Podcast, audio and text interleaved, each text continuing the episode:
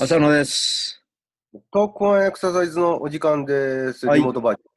ョン。まだ続く。まだね、ちょっと大変ですよね、今ね。まあ、しばらく続くね。うん。もうずっとこれでもいいのかもしれないし、だって。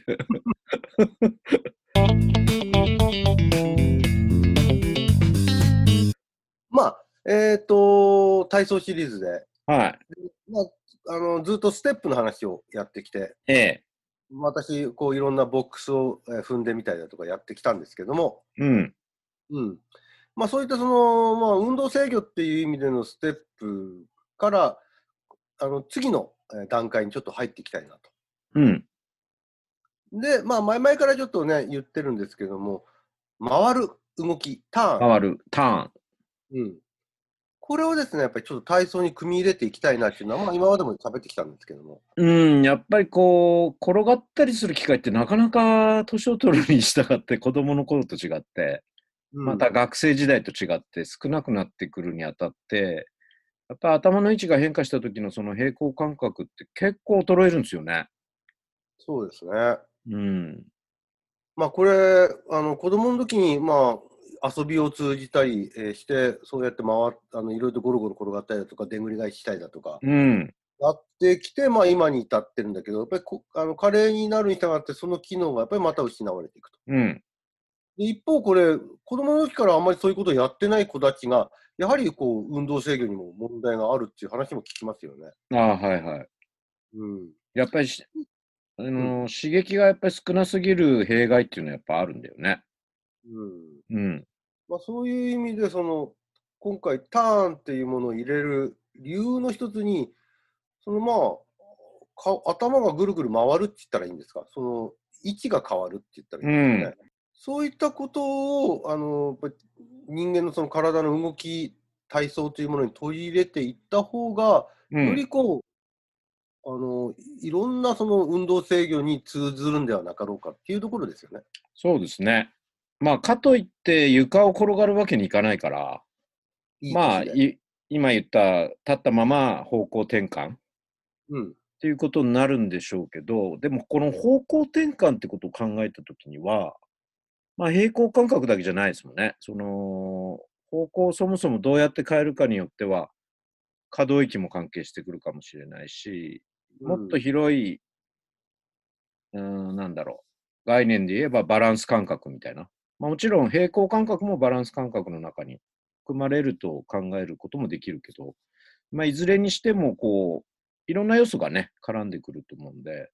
そうですね。うん、一般的にこう、あの振り向く動作とか、まあ、向きを変える動作なんていうのは、結構バランスが求められると言うんだけど、そのバランスということ自体が実はいろんなものの機能、えー機能だとか、さあの作用がですね、加わった総合的な、あのパフォーマンスというふうに言えますもんね。まあそうでですね、バランス機能の中に可動域とか筋力とかす。うん、平行感覚とかいろんなものが入ってくるってことですね。そうですね。うん、だからその、まあ、総合的なバランスをこう試す場として、ちょっとターンを入れていきたいなと。うん、いう感じですね。で、まあ、あのー平地で回るっていうところを、なんとかこう組み入れていきいけれればいいかななんていうふうには思ってはいるんですけどね。ただこう今言ったように総合的なもんなのでただ回るっていうのを入れましたみたいなことをやってもまあいなんて言うんだろう。その人あんまりこう片足でクルンと回ったりすると転んだりする可能性があるから。と言ってこう踏み替えて何歩か使って回るっていうことをややる意味ってどこまであるかっていうこともあるんですよね。なぜなら、えーまあ、体幹の可動域なんかが低下してきた高齢者の方がが方向を変えると何歩も使ってこう踏み替えて方向を変えるって場合が多いけど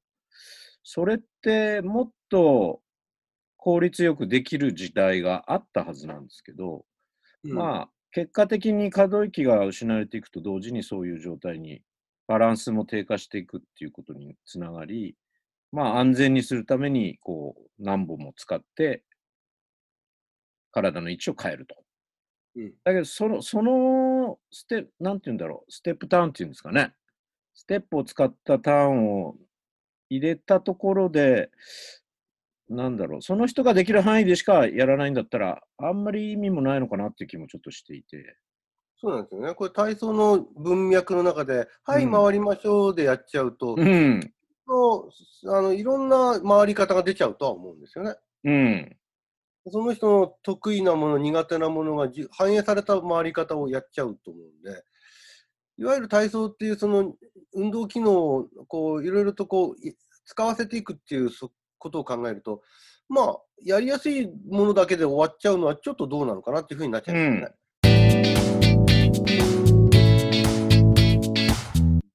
それと同時に、その、ターンを体操の中にどうやって取り込むかっていうこととも関係してくるんですけど、うんまあ、前にちょっと言ったかもしれないけど、そのステップをやった後に、そのれ延長上にターンみたいなのを入れるっていうのが一つの方法ですよね。まあ、ステップを使ったターンみたいなのが混ざるっていうか。うんもう一つは、その方向を変えるっていうことになると、この振り向き動作みたいなのって結構こう首の可動域、上部体幹の可動域、股関節の可動域とか、えーそういうのが全部関わってくるから、ねえまあ最初首から回して、上半身回して、全身回して、それからステップターンみたいな、そういうなんか段階的にこう、あの自分の可動域の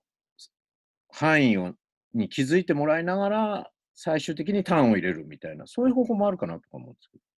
そうですね、やっぱりねじり動作っていうものをこう使いながら、ねじれていくところまではねじれてみて、そこの限界を超えたら、まあ、ステップを踏んで向きを変えていくってうん、いうような、そういう取り組みもあってもいいと思いますね。そうすると逆にその自分がねじれないことに早いうちに気づけれる可能性があるそうですよね。うん、そうそうそう。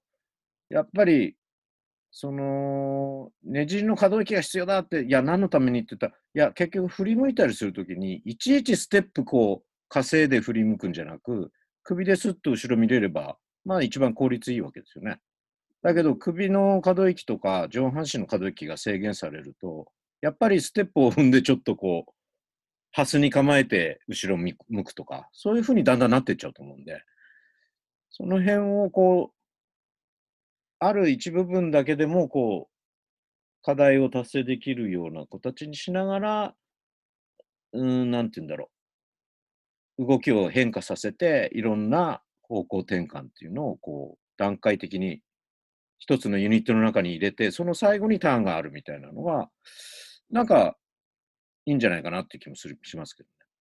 うんまあ、今言ったように、その、欠点に気づくっていう意味でもそうなんですよね。ね。あのまあ、従来ある体操をあの何か批判するつもりはないんですけども、うん。うん。流しでやっちゃう、流れでやっちゃうっていうよりも、やっぱりその体の動きを通じて、苦手なもの、得意なものが自分でこう理解できれる、自分でこう、うんあの把握できれるっていうふうにも仕向けていきたいなとあの思ってはいるんですよね、僕たちの作る体操っていうのは。ええあ体操の中に評価が加わってるみたいな、そういった、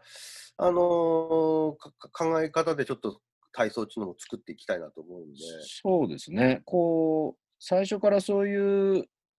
概念はおぼろげに持ってたんだけど、このステップとかターンとか考えていくと余計そういうことが、こう、こちら側も気づ気づくっていうか。うん。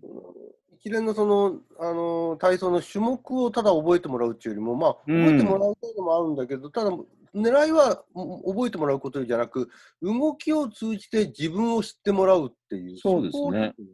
それによってその体操の意味合いとかうん、が、もうちょっとこう、頭の中にも定着するようなね。そういう意味で言うと、ターンっていうように、回るっていうように、まあ、千差万別とまでは言わないけど、やりやすいやり方でやっちゃうと、人それぞれで違う動き方が出ちゃう。そこを、こう、あの先ほど言ったように、いや、まずは足を止めて、どこまでねじれるかっていうところから始めていくっていうものを項目に加えていくっていうのは、そうですね気づきやすいっていうのは気づきやすいでうすね。ん。まず首で上半身全体、そしてちょっとステップを踏んでターン。今度、一歩ステップだけでターンみたいな、タンデムみたくして、そして、できる人はそこからくるんと回ってみましょうみたいなね。だできない人はそこはやらなくあの、安全にやってくださいみたいにして、こう段階、難易度をちょっと上げていくっていうのも、ありかなって気がしますけどね。そうですね。うん。うん。そういう意味で言うと、その、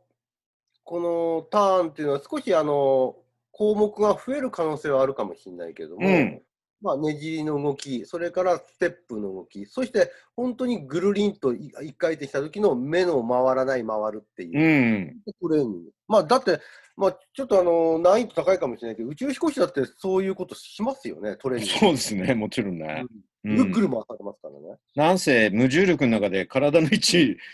つかめない中だからね。ね